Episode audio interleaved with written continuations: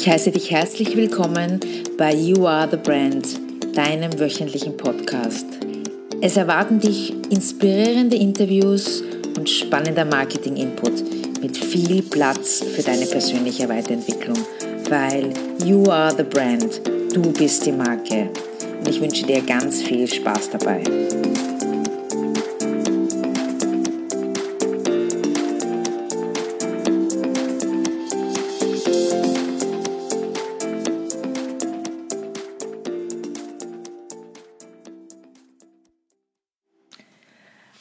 Ist hier. Ich freue mich, dass du mir heute wieder zuhörst und dir heute wieder meinen Podcast anhörst. Gleich einmal vorweg wollte ich mich bei dir entschuldigen. Ich habe letzte Woche keinen Podcast veröffentlicht, da leider Gottes mein Vater unerwartet verstorben ist und wie du dir vorstellen kannst, ich keinen Bock hatte hier in diese Richtung etwas zu tun, aber ja, heute bin ich wieder voll motiviert und es wird heute um das Thema Werbepsychologie gehen. Und ich möchte dir ein paar Dinge erzählen, die ich während meines Studiums gelernt habe und die auch meiner Erfahrung entsprechen und wie man die Strategien der Werbung durchschauen kann, damit wir nur mehr Produkte kaufen, die wir wirklich wollen. Und ja, ich werde gleich mal mit den Strategien starten. Also wenn wir ganz ehrlich sind, dann nervt uns ja eigentlich Werbung. Also außer es ist jetzt die wahnsinnig hippe, weiß ich nicht, ich kann mich noch an früher erinnern, Bacardi-Werbung, wo die Mädels und die Jungs auf der Insel tanzen. Ja, das ist vielleicht die Ausnahme der Regel, aber sonst nervt sie uns in Wahrheit. Und obwohl wir sagen, ach Gott, das nervt uns und das, deshalb würden wir dieses Produkt nie kaufen, weil es uns einfach so auf die Nerven geht, funktioniert die Strategie trotzdem, weil wir wissen, dass es das gibt und in unserem Gehirn eine Art Nutzen hervorgerufen hat, gehen wir trotzdem und kaufen die. Es haben sich verschiedene Marketingberater eben mit diesem Verhalten auseinandergesetzt, eben Verbraucherverhalten, Kaufentscheidungen und haben verschiedene Strategien ausgearbeitet, wie das menschliche Gehirn funktioniert wenn wir uns für oder gegen ein Produkt entscheiden. Und jeder von uns kennt diese moralischen Grenzen. Sie nutzen unsere Ängste aus und spielen mit unserem schlechten Gewissen. Zum Beispiel mischen sie Produkten bestimmte Stoffe bei, die uns süchtig machen oder die sogar unsere Gesundheit schaden können. Und sie appellieren an unsere tiefsten Bedürfnisse wie Gemeinschaft, oder Nostalgie, um uns dazu zu bringen, Dinge zu kaufen, die wir eigentlich nicht brauchen. Das heißt, die Werbung erschafft eine Scheinwelt, also die erschafft sie nur, damit sie an unser Geld kommen. Das Ganze beginnt schon im Kindesalter, denn dort entscheiden wir, welche Marken wir unser ganzes Leben lang bevorzugen. Und dass wir diesen bestimmten Marken seit unserer Kindheit treu bleiben, das können wir jeden Tag an uns selbst beobachten. Wir schauen in unseren Kühlschrank und die meisten Marken, die wir dort finden, kennen wir schon eine Ewigkeit. Erstaunlich ist aber, dass diese Vorlieben schon teilweise gebildet werden, bevor wir überhaupt geboren werden. Denn ungeborene Babys können schon Töne wahrnehmen und sie zum Beispiel mit den Gefühlen der Mutter verknüpfen. Das heißt, wenn die Mama einen Jingle aus der Werbung mit ihrer Lieblingsschokolade hört, wird das bei uns schon im, im Bauch positive Gefühle auslösen, die die Mutter eben automatisch an das Baby weitergibt. Dann werden wir geboren und nach der Geburt geht es weiter, weil Kinder werden jeden Tag mit hunderten Marken bombardiert und das geht natürlich auch an den Babys nicht spurlos vorüber. Es gibt eine Studie von Nickelodeon, das ist dieser Fernsehsender für Kinder. Und haltet euch fest, der hat ergeben, dass bereits Zehnjährige durchschnittlich zwischen 300 und 400 Marken erkennen. Das finde ich wirklich sehr beachtlich. Eine der wichtigsten Motivationen für die Kinder, das ist sehr interessant, sich für eine bestimmte Marke zu entscheiden, ist unter anderem die Zugehörigkeit, die sie damit verbinden. Das heißt, Kinder denken, dass sie mit einer bestimmten Marke mehr dazugehören oder bessere Freunde finden als andere.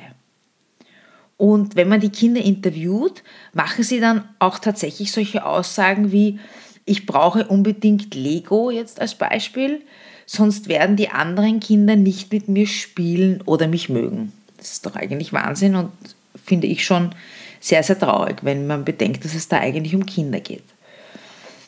Eine andere wichtige Motivation bei der Entscheidung für eine Marke ist die Tatsache, dass alles, was Kinder aus der eigenen Familie kennen, diese als Norm begreifen. Das heißt, wenn der Orangensaft, der bei den Eltern am Tisch steht, also die sehen den einfach als normalen Saft. Der ist halt da, weil es auch immer der gleiche ist und immer die gleiche Marke. Und alle anderen Marken sind dann einfach nicht so zu bevorzugen. Und das ist damit gemeint, was ich vorher gesagt habe, dass dann an diese Marken eine Art nostalgische Gefühle oder Erinnerung verknüpft sind mit der guten alten Zeit und deswegen werden sie auch im Erwachsenenalter immer gerne gekauft. Mir fällt hier als, als Werbebeispiel ein, es gibt diese Wer das Echte, wo das Kind mit dem Großvater sitzt und ja, und damals auch schon haben wir Wer das Echte und so gegessen. Also das ist damit gemeint, dass im, im, im Kindesalter das geprägt wird und man dadurch eben diese angenehmen Gefühle verbindet, diese Geborgenheit. Ja, und das macht sich natürlich auch die Werbung zunutze. Und deswegen kaufen wir auch dann im Erwachsenenalter sehr gern diese Produkte. Diese Tatsache, dass wir Marken aus unserer Kindheit oft unser Leben lang treu bleiben, nutzen natürlich auch die Firmen, damit sie schon die Kinder als Konsumenten gewinnen. Kinder sind, wie schon erwähnt, auch den ganzen Tag von Werbung und Marketing umgeben und da gibt es dann zum Beispiel auch die Fernsehwerbung zwischen den Comics am Nachmittag und das Firmenlogo auf dem Teddybär. Oder zum Beispiel kennt sie alle auf der Rückseite der Cornflakes-Packung diese Spiele, die natürlich auch nur den einen Zweck haben, Kinder an die Marke zu binden. Es gab in Amerika ein iPhone-Spiel, das Kellogg's also ins Leben gerufen hat für Frühstücksflocken und das war ein Riesenerfolg. Und nicht nur, dass die, die Kinder haben einfach das Spiel gespielt und haben es aber nicht als störende Werbung wahrgenommen, weil für sie war ja das Spielen im Vordergrund. Und so ist, haben natürlich die Firmen äh, zwei Fliegen mit einer Klappe geschlagen, weil die Kinder haben spielerisch in Wahrheit Spiel gespielt, aber in Wahrheit ging es um die Kelloggs Frühstücksflocken und sie haben natürlich auch so das Verbot der Werbung im Kinderfernsehen umgangen. Und das ist natürlich eine geniale Strategie in diesem Zusammenhang.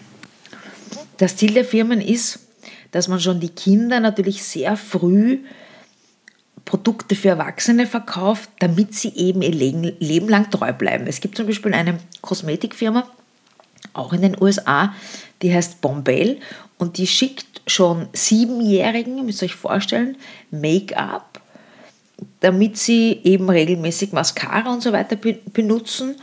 Und da hat man dann Studien gemacht und das funktioniert tatsächlich. Ihr müsst euch vorstellen, dass 8- bis 12-Jährige dann eben dieser Marke treu bleiben. Und was mich ganz erschüttert ist, es gibt auch eine weitere Firma, die heißt äh, Reynolds Tobacco und die schickt Jugendlichen zu ihrem 18. Geburtstag ein Paket mit Gutscheinen für Mentholzigaretten und CDs für eine Rockband. Also unfassbar, oder? Irgendwie. Mir fällt nur ein, auch vom österreichischen Markt her, dass es auch Reifeisen macht. Die haben diesen Club, ich habe jetzt leider Gottes den Namen, ich glaube eher Raiffeisen Club. Und hier ist es einfach so, dass man durch diese ganzen Konzertvergünstigungen und diese maßgeschneiderten Goodies für Jugendliche einfach diese Zielgruppe schon als Bankkunden bindet und dann natürlich hofft, dass sie auch weiterhin bei der Bank bleiben, weil gerade Bank ist für mich so ein, so ein Gebiet, dass wenn man jetzt nicht wirklich wahnsinnig unzufrieden ist oder schlechte Erfahrungen zum Beispiel mit dem Betreuer gemacht hat, dann bleibt man eigentlich sein Leben lang bei der gleichen Bank. Und diese Weichen stellen sich schon in der Pubertät oder in der, im Teenageralter, wenn man zum Beispiel eine Lehre macht und das erste Einkommen verdient oder wenn die Eltern ein Konto eröffnet, um das Taschengeld oder wenn man ein Auslandssemester macht, eben das Geld dorthin zu überweisen. Ein weiteres Gebiet, mit dem die Werbe- und Marketingindustrie spielt, ist das Thema Angst. Es ist so, dass evolutionär bedingt wir von Intuition und Angst gesteuert werden. Und Angst ist, wie ihr wisst, eine biologische Reaktion auf eine Bedrohung und sie ist natürlich für das Überleben wahnsinnig wichtig. Aber sie kann unsere rationalen Überlegungen einfach abtöten. Das heißt, wenn wir in einem emotionalen Ausnahmezustand sind, das habt ihr sicherlich alle schon erlebt, dann kann man einfach nicht mehr klar denken. Mir ist das eben letzte Woche passiert, wie, wie mein Papa gestorben ist. Also da ist man in so einem Ausnahmezustand, dass, dass man einfach normale Dinge nicht mehr, ja, kann man einfach nicht mehr klar denken. Oder ein anderes Beispiel ist eine, eine Freundin von mir, die Katharina, die war eh auch schon im Podcast, die ist äh, Rechtsanwältin im Familienrecht. Und wenn die zum Beispiel mit Scheidungskunden Gespräche führt, das ist ja auch ein sehr emotionales Thema, dann merkt sie immer wieder, dass die einfach ganz banale Dinge, die, die sie wissen, einfach nicht richtig erfassen können, weil eben die Emotion in dieser Situation das rationale Denken ja, übertönt oder überdunkt ja, oder abtötet. Wie, was funktioniert, also wie, was ist da im Gehirn, wie, wie geht das? Also es ist so, dass die Amygdala, das ist das Kerngebiet unseres Gehirns, die spielt eine wesentliche Rolle bei der Entscheidungen von Angst und hat, wenn man schnelle Entscheidungen trifft und spontane Entscheidungen, die Vorfahrt vor dem präfrontalen Kortex. Das ist eben dieses rationale Verhalten. Und dieses wird dabei langsamer. Das heißt, sobald wir jetzt eine Art Gefahr vermuten, dann wollen wir uns davor schützen und dann macht einfach das rationale Betrachten überhaupt keinen Sinn, weil da geht es einfach dann nur mehr um Flucht. Ja. Da habe ich ein gutes Beispiel für euch. Nehmt her, im Winter ist, wird die Grippeepidemie ausgerufen im Radio und alle werden wahnsinnig gemacht. Ja, so und so viele Leute sind schon im Krankenstand. Und plötzlich schnellen die Verkaufszahlen für Handdesinfektionsmittel in die Höhe, weil alle glauben, wenn sie sich jetzt 3000 Mal die Hände desinfizieren, dann wird die, wird die Ansteckung verhindert. Es gibt aber keinerlei Beweise, dass Desinfektionsmittel für die Hände vor Grippe schützen. Aber alle wollen halt einfach irgendwas tun, damit sie sich sicher fühlen. Also das ist auch so etwas, wo mit Angst des Konsumenten einfach Kaufentscheidungen herbeigeführt werden. Aber bei Angst geht, jetzt, geht es jetzt nicht nur um konkrete Ängste, wie zum Beispiel jetzt, was ich erwähnt habe, vor einer Erkrankung, sondern es geht auch um subtile Ängste. Also zum Beispiel, dass wir uns vor einer schlechteren Version von uns selbst fürchten. Wir möchten jetzt nicht ungepflegt oder unsportlich erscheinen. Und deswegen investieren wir massenhaft in Kosmetika und in Outfit und in gesunde Lebensmittel. Und das, da gibt es sogar eine Studie aus dem Jahr 2008, die zeigt, dass genau diese Angst einer der größten, eine der größten Motivationen für unsere Verkaufsentscheidung ist. Und das kann ich jetzt nur unterstreichen, weil ihr wisst, was die, was die Schönheitsindustrie für Umsätze macht und ihr wisst, was die Biokosmetik und die Bio-Lebensmittel und ja, was die einfach für Umsatzzahlen machen. Und das ist einfach alles diese, diese Angst, nicht zu genügen, um dazu zu gehören. Also das, das glaube ich, ist ganz klar für jeden von euch, was da, was da für Umsätze gemacht werden. Noch ein letztes Beispiel zum Thema Angst fällt mir ein, nämlich dann, wenn die Werbung Angst mit Schuldgefühlen kombiniert. Also als Beispiel nehmen wir her zum Beispiel Lebensversicherung, wo man im Fernsehen dann sieht, wo der Mann im Auto fährt und einen Unfall hat und dann hat er halt keine Lebensversicherung und dann wird seine Familie in, das finanzielle, in die finanzielle Misere gestürzt. Das heißt, hier wird einfach mit der Angst mit dem, und mit dem Tod gespielt und dadurch kriegt dann der Mensch Schuldgefühle, oh Gott, wenn ich das nicht habe, dann wird mein Leben schlecht verlaufen. Oder es gibt auch so klassisch mit Haarausfall oder Übergewicht. Und das, das Arge finde ich dann immer so, dass das dann so extrem dramatisiert wird, dass die Betroffenen dann sich denken, ja, boah, ich muss unbedingt was dagegen tun, um möglichst vollkommen auszusehen. Und ihr wisst das alle, nehmen wir her Social Media, so retuschierte Fotos, äh, Influencer. Dann wundern wir uns, wenn eben die jungen Mädchen alle dieses mangelnde Selbstbewusstsein haben. Ja, traurig aber wahr. So, genug von Angst ist ja auch nicht gerade das schönste Thema hin zu unseren Süchten. Das ist zwar auch nicht schön, aber ja, ist es auch so, dass eben uns Einkaufen glücklich macht. Das wissen wir alle. Shoppen macht süchtig. Beispiel unser Telefon, ein Tag ohne Handy ist doch ein verlorener Tag, zumindest für viele von uns.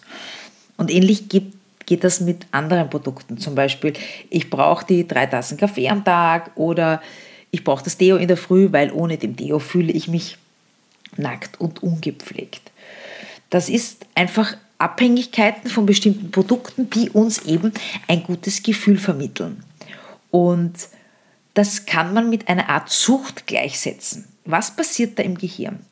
Es ist so, dass immer wenn wir etwas kaufen oder auch zum Beispiel wenn unser Handy klingelt, dass unser, das Belohnungssystem in unserem Gehirn ausgelöst wird.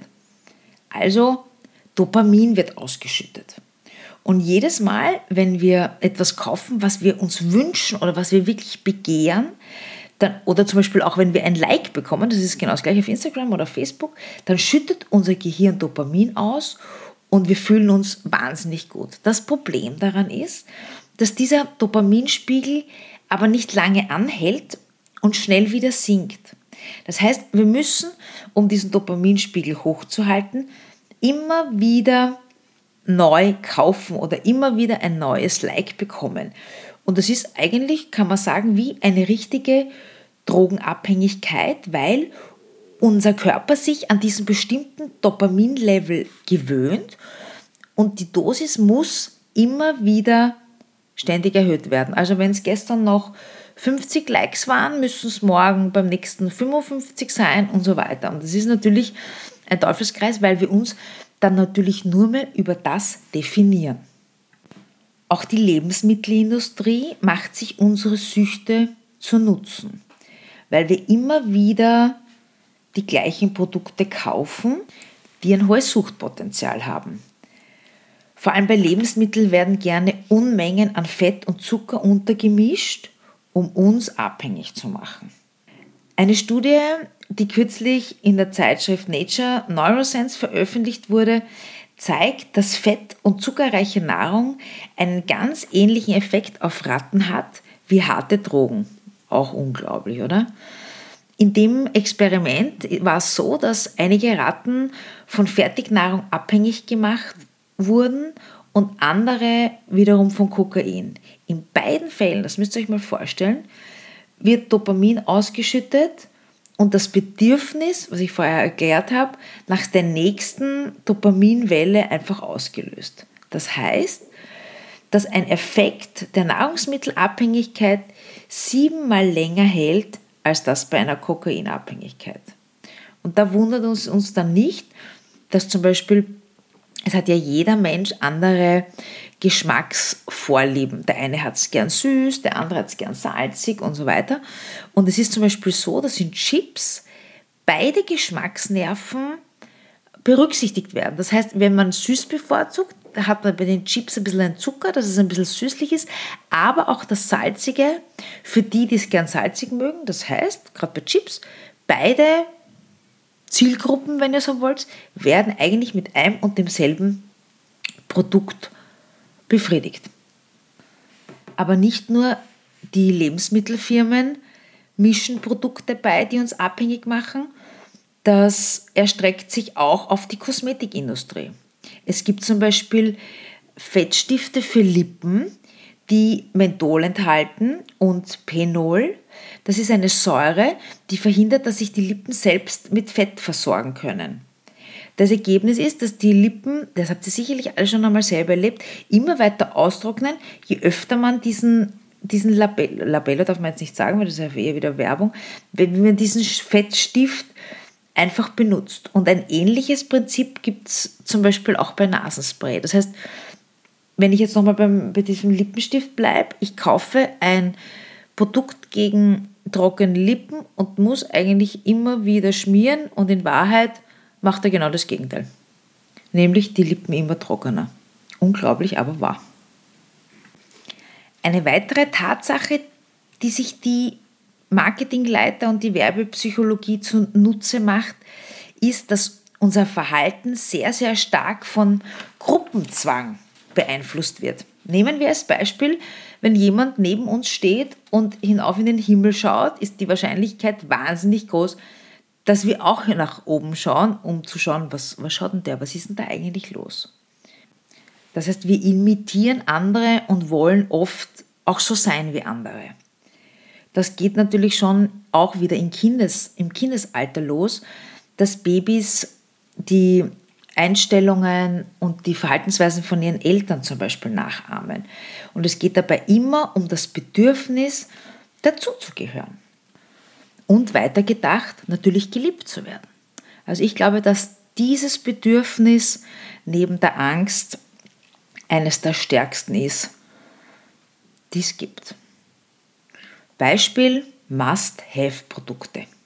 Wenn unser Freundeskreis das neue Telefon hat, dann wollen wir es auch unbedingt. Oder die tolle Society Lady mit ihrer Handtasche oder mit ihren Schuhen oder wie auch immer. Das heißt, man will durch diese Produkte dazugehören und so vielleicht auch zum Beispiel eine Gesellschaftsschicht hinaufkommen und einfach sich selbst als Mensch aufwerten. Und die Firmen wissen natürlich, dass dieser Gruppendruck eine starke Rolle bei den Kaufentscheidungen spielt. Und deswegen versuchen sie natürlich alles, ihre Produkte zu diesen sogenannten Must-Have-Produkten zu machen. Wie machen die das? Da gibt es zum Beispiel die Kundenrezensionen im Internet. Das heißt, egal ob wir jetzt online Klamotten bestellen oder Flug buchen oder Film schauen, irgendjemand anders war schon vor uns da und hat das alles ausprobiert. Und diese Bewertungen von anderen beeinflussen unsere Entscheidungen. Es gibt Studien, die sind auch schon länger her, wo beim Online-Shopping bestätigt wird, dass wir durchschnittlich vier bis sieben positive Bewertungen von anderen Kunden lesen, bevor wir unsere eigene Kaufentscheidung treffen und uns dann auch mit der wohlfühlen. Also da nehme ich mich jetzt nicht aus. Also ich lese eigentlich auch immer, gerade wenn etwas jetzt vielleicht ein Produkt ist, was ich, wo ich mich jetzt nicht so gut auskenne oder was vielleicht auch ein bisschen teurer ist, da lese ich mir auch, muss ich ganz ehrlich sagen, die Kundenrezensionen durch und lustigerweise eher auch die negativen, um zu schauen, was ist denn da passiert bei denen, die jetzt nicht zufrieden waren. Aber es ist natürlich auch so, dass, und da bin auch ich davor nicht gefeilt, und da mache ich mir dann auch immer Gedanken, dass sehr viele Bewertungen auch gekauft sind oder gefälscht ich habe jetzt einmal in Amazon etwas gelesen, wo sich dann wirklich auch zwei, drei getraut haben zu sagen, Achtung, Achtung, der Verkäufer hat mir angeboten, das Produkt zweimal zu schicken, wenn ich eine 5-Sterne-Rezension mache. Und da war ich dann ganz kurzzeitig schon ein bisschen schockiert, weil ich mir gedacht habe, ja, das ist schon eine harte Nummer, was die da machen einfach. Ein weiterer Trick von den Firmen ist, dass sie zum Beispiel künstlich einen Gruppendruck erschaffen und da geht es zum Beispiel auch um Bestsellerlisten. Also geht auf eine Startseite und da gibt es dann sogenannte Charts mit allen möglichen Themen oder auch Bücher. Ich nenne jetzt hier keine Namen, aber ich weiß, welche Unternehmen das machen. Und diese Charts sind dann jetzt keine objektiven Listen von meistverkauften Dingen oder Büchern oder Liedern, sondern da geht es einfach nur um das Ergebnis von wirklich massivsten Verhandlungen zwischen der Firma, die diese Seite macht und den Firmen, die eben in diesen Charts ganz oben sein wollen. Ganz ähnlich wie auch bei Google im Suchmaschinenranking. Das heißt, da geht es einfach nicht darum, dass Kunden gesagt haben, das ist gut, sondern da geht es darum, welche Firma zahlt am meisten, die steht ganz oben. Und wir als Konsumenten werden in dem Glauben gelassen, dass der Platz 1 oder dass der Platz 2 das beste Programm, äh, beste Produkt ist. Na, Bullshit. Da haben die einfach am meisten gezahlt. Unglaublich, aber wahr. So funktioniert leider Gottes Werbung. Ein weiterer Trick ist die Früher war alles besser Strategie. Das heißt, hier wird auch mit Nostalgie gespielt. Nostalgie spielt eine große Rolle für unsere psychische Gesundheit, weil ein positives Bild unserer Vergangenheit macht es für uns natürlich leichter, auch die Zukunft positiv zu sehen. Wenn eine Frau sich zum Beispiel ständig an die Schmerzen ihrer Geburt erinnern würde, dann würde sie vermutlich kein Kind kriegen oder mehr kriegen. Oder wenn ihr überlegt, wenn Beziehungen, die zu Ende gegangen sind, und das war wahnsinnig schrecklich, wird das mit der Zeit immer weniger schrecklich. Und die Erinnerung an die, an die alten Zeiten, die machen uns glücklich und die helfen uns dabei, auch Beziehungen zu anderen aufzubauen, weil das natürlich auch Erfahrungen sind. Und es gibt da sogar eine Studie dazu aus England, die bestätigt, dass Menschen mit nostalgischen Gedanken, also die das öfters haben, zum Beispiel besser daran sind, Freunde emotional zu unterstützen oder auch insgesamt stabilere Freundschaften aufzubauen. Aber, und da, da, muss man jetzt ein bisschen das differenziert sehen, diese Nostalgie kann uns natürlich, kann natürlich auch dazu führen, dass wir falsche Entscheidungen treffen, gerade was das betrifft, wenn wir zum Beispiel Produkte kaufen. Denn, und da sind wir jetzt beim wichtigen Punkt, vielleicht war eben früher doch nicht alles immer so toll, wie wir das noch in unserem Gedächtnis haben. Und das blenden wir dann natürlich aus. Das heißt, es gibt jetzt viele Firmen, die sich diesen Nostalgiefaktor zunutze machen. Und also mir fällt da jetzt zum Beispiel ein, könnt ihr euch erinnern, da war es, also für ein bisschen Älteren unter euch, es gab ja früher Rider und dann haben sie es umbenannt in Twix. Und das war irgendwie so komisch, weil wieso heißt das jetzt plötzlich ganz anders? Und was haben die gemacht? Die haben das dann für kurze Zeit wieder umbenannt in Rider, um eben diese Nostalgie wieder wenn man so will, hervorzuholen und dass sich die Leute einfach daran erinnert, dass ah, das war ja früher und das war ja gut. Oder Heinz hat, dieses Ketchup oder diese Marke, hat äh, in Amerika äh, einen Spot aus den 70er Jahren noch einmal neu hervorgeholt, um eben auch diese Nostalgie anzusprechen.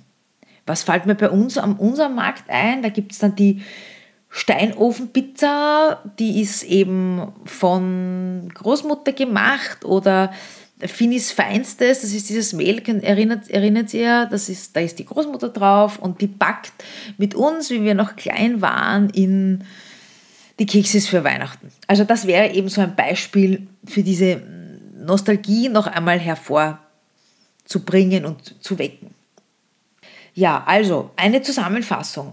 Auf was müsst ihr achten und wenn ihr was kauft und wie funktioniert das Ganze. Also die Marketingabteilungen der großen Firmen, die wissen einfach ganz genau, wie unser Gehirn funktioniert und wie wir unsere Kaufentscheidungen treffen.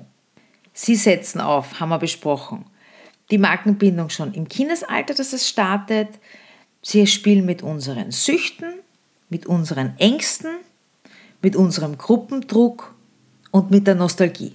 Das sind die Fakten, die wir jetzt besprochen haben, um uns dazu zu bringen, ihre Produkte zu kaufen. Und wenn man sich diesen Strategien bewusst wird, dann kann man die Werbung auch durchschauen und so viel besser rationale Entscheidungen treffen, um zu schauen, will ich das Produkt wirklich oder fällt es in einer dieser Kategorien, die ich euch vorgestellt habe. Was kannst du konkret tun? Du kannst versuchen, Abwechslung zu erreichen. Das heißt, kauf einmal ein anderes Produkt als üblich. Ganz bewusst. Ich weiß, es ist eingelernt und es befriedigt unsere Gewohnheit, aber probier es einfach einmal bewusst aus. Du wirst sehen, vielleicht gibt es auch noch was viel, viel Besseres oder was viel, viel Leckeres zu entdecken. Zweite konkrete Empfehlung ist, dass du einmal vielleicht, ich sage mal, Bescheidenheit übst, dass du einmal nicht alles kaufst und brauchst, was zum Beispiel deine Freunde haben. Ja, um diesem Gruppenzwang einfach einmal bewusst entgegenzutreten. Und auch ein Tipp, dass du einfach noch einmal darüber nachdenkst, wenn man was kauft. Es gibt auch zum Beispiel eine, eine wahnsinnig spannende Geschichte, dass wenn man etwas kauft und länger an der Kasse wartet, dann fangen die Zweifeln an. Ja, brauche ich das wirklich und so weiter. Und da gibt es wirklich, also ich weiß jetzt nicht den Prozentsatz, aber ich glaube, dass sich dann wirklich, weiß nicht, 60 Prozent es überlegen, ob sie es dann wirklich brauchen oder nicht. Das heißt, deswegen gibt es in Top-Geschäften, dass der Verkäufer, der lässt dich nicht aus, der geht mit dir dann mit der Ware zur Kasse und du kommst gleich dran und bezahlst, weil dadurch eben dieses, diese Warten an der Kasse verhindert wird und du dann nicht entscheiden kannst, ah, brauche ich das oder brauche ich das nicht. Das wären meine Tipps an dieser Stelle. Ich bedanke mich recht herzlich fürs Zuhören. Nächste Woche wird es wieder ein spannendes Interview habt eine schöne Woche. Alles Liebe.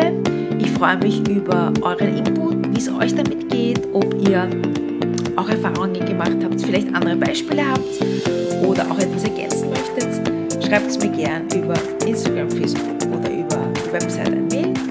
Und ja, let's keep in touch und alles Liebe, eure Alexandra. Das war der Podcast für diese Woche. Wenn es dir gefallen hat, freue ich mich über eine 5-Sterne-Bewertung bei iTunes oder über Kommentare auf meiner Website, auf Facebook oder Instagram. Wenn du gerne mehr Input zu Marketingthemen wie Personal Branding, Positionierung, Zielgruppe und so weiter haben möchtest, dann abonniere doch einfach meinen Newsletter. Den Link dazu und zu meinem kostenlosen E-Book über Personal Branding findest du im Slider meiner Website auf www.alexandrakummer.com. Das war's für heute. Alles Liebe, deine Alexandra.